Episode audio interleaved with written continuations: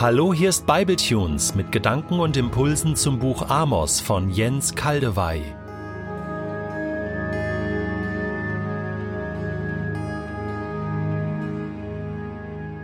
Ich lese in der Übersetzung Hoffnung für alle Amos Kapitel 1, die Verse 1 bis 2. In diesem Buch sind die Worte von Amos aufgeschrieben, einem Schafzüchter aus dem Dorf Tekoa. Zwei Jahre vor dem großen Erdbeben offenbarte ihm Gott, was er mit dem Nordreich Israel vorhatte. Damals regierte in Juda König Usia und in Israel herrschte Jerobeam, der Sohn von Joasch. Amos verkündete dem Volk. Mächtig wie das Brüllen eines Löwen ertönt die Stimme des Herrn vom Berg Zion in Jerusalem. Da vertrocknen die saftigen Weiden der Hirten und die Wälder auf dem Gipfel des Karmel verdorren. Mächtig wie das Brüllen eines Löwen ertönt die Stimme des Herrn vom Berg Zion in Jerusalem. Da vertrocknen die saftigen Weiden der Hirten und die Wälder auf dem Gipfel des Karmel verdorren. Das Löwengebrüll, das wir hier in unserer gesicherten Kultur hören, ist das bei den Filmen von Metro Goldwyn Mayer. Da erscheint der große Löwenkopf auf der großen Leinwand und dann gibt es ein kurzes Gebrüll. Wir zucken dabei nicht zusammen. Wir sind es gewöhnt und warten auf den hoffentlich guten Film, der sich anschließt.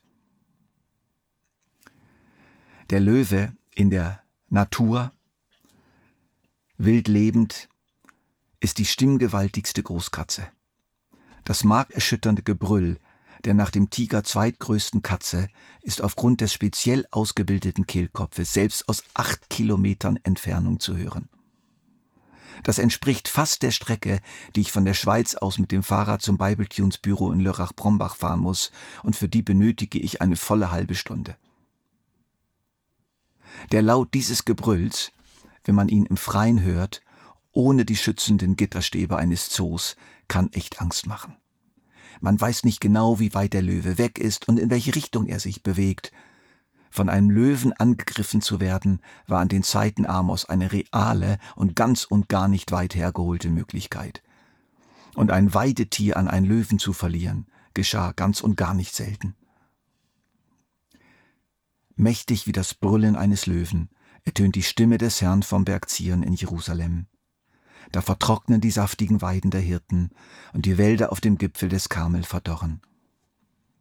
Das ist wie eine Überschrift über all die prophetischen Äußerungen des Amos, die sich in den nächsten neun Kapiteln entfalten werden.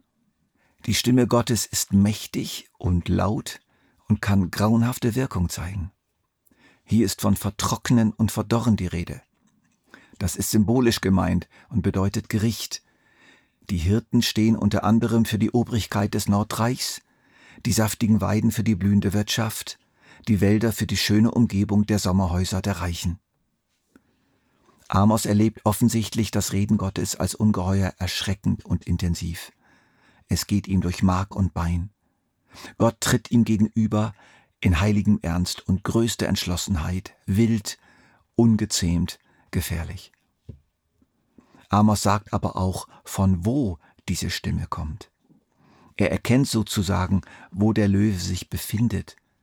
Mächtig wie das Brüllen eines Löwen ertönt die Stimme des Herrn vom Berg Zion in Jerusalem.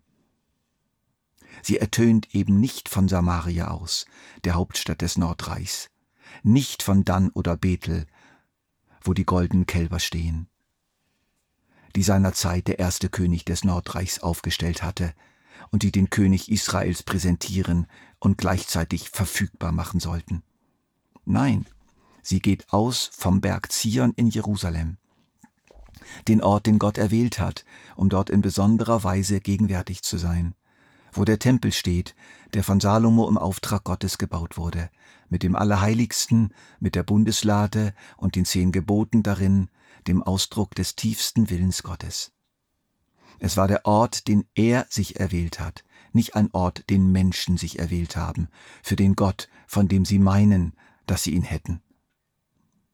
Viele Jahre später gab es eine Neuauflage dieses Tempels, der gewaltige Herodianische Tempel zur Zeit Jesu. Über den sagte Jesus, Brecht diesen Tempel ab, und in drei Tagen werde ich ihn aufrichten.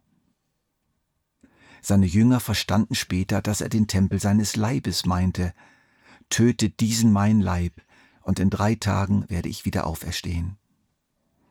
Die Botschaft ist klar, die Symbolik ist klar, der auferstandene Jesus ist nun der Tempel, ist die lebendige Verkörperung des Berges Zion, wo der allmächtige Gott, der Gott Israels wohnt, und von dort spricht er, auch heute.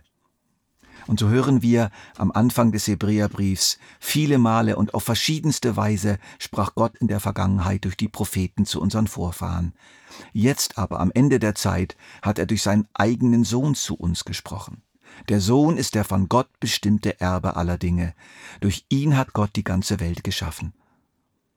Und interessanterweise ist einer der Titel des Messias, Jesus Christus, Löwe von Juda. Löwe von Juda.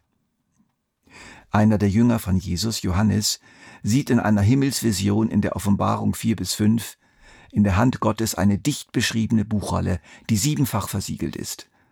Es ist das Buch der Pläne Gottes mit der Erde.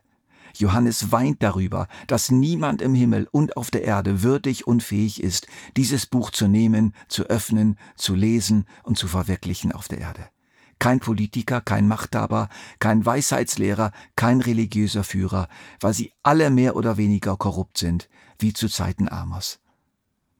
Doch dann spricht einer der ranghohen Führer in der unsichtbaren Welt zu ihm, weine nicht. Einer hat den Sieg errungen, der Löwe aus dem Stamm Juda, der Spross, der aus dem Wurzelstock Davids hervorwuchs. Er ist würdig, das Buch mit den sieben Siegeln zu öffnen. Und was sieht Johannes dann? Was erblickt er? Einen jungen Schafbock, in den Übersetzungen meistens mit Lamm wiedergegeben, der eine große blutende Wunde hat am Hals, so als ob er eben gerade geschlachtet worden wäre. Und das Blut noch fließt. Es ist der gekreuzigte und auferstandene Messias der Juden, Jesus Christus, Jeshua HaMashiach.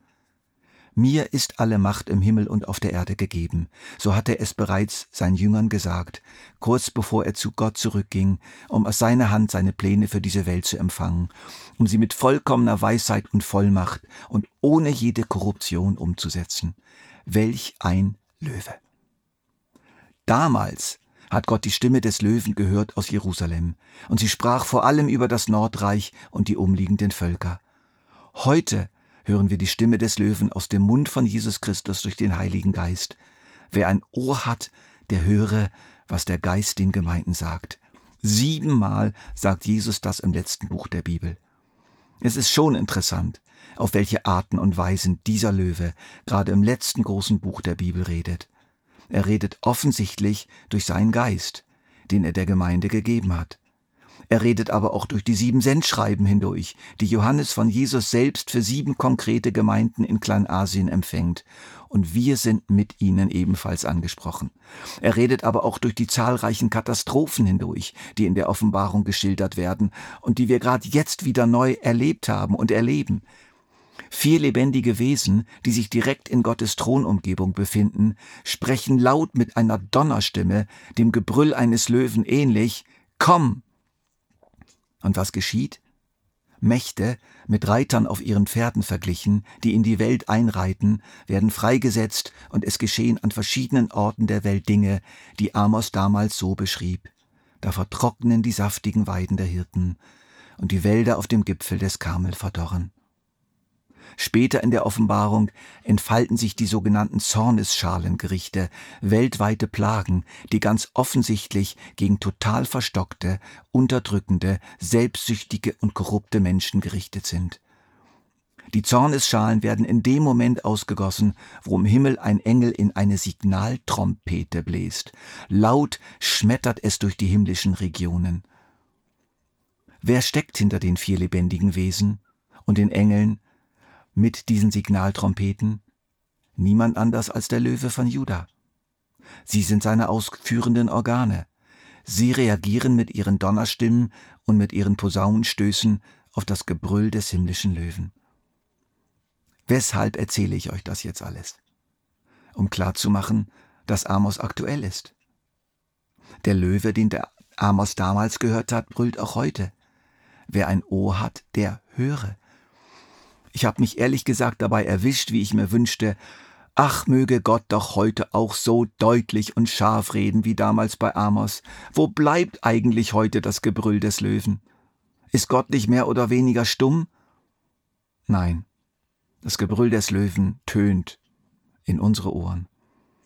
Im weiteren Verlauf des Buches werden wir noch sehen, wie damals die Stimme des Löwen durch den Mund von Amos auf taube Ohren stieß, wie sie interpretiert wurde als Spinnerei oder als Aufwiegelei eines Spiones aus Juda, der zu keiner Prophetenkaste gehörte und gar kein Recht hatte, im Namen Gottes zu reden. Heute kaum anders. Wie wir überhören oft genug die Stimme des Gewissens, die Stimme der biblischen Dokumente, die Stimme der großen Nöte um uns herum. Gerade eben haben wir knapp die Corona-Krise hinter uns gebracht und schon befinden wir uns in einer neuen Not. Der Ukraine-Krieg ist ausgebrochen und wir wissen nicht, was daraus werden wird. Doch durch das alles hindurch erklingt die Stimme des Löwen. Kehrt um, sucht mein Angesicht, holt mich euren Gott zurück, den ihr herausgeworfen habt aus eurer Welt.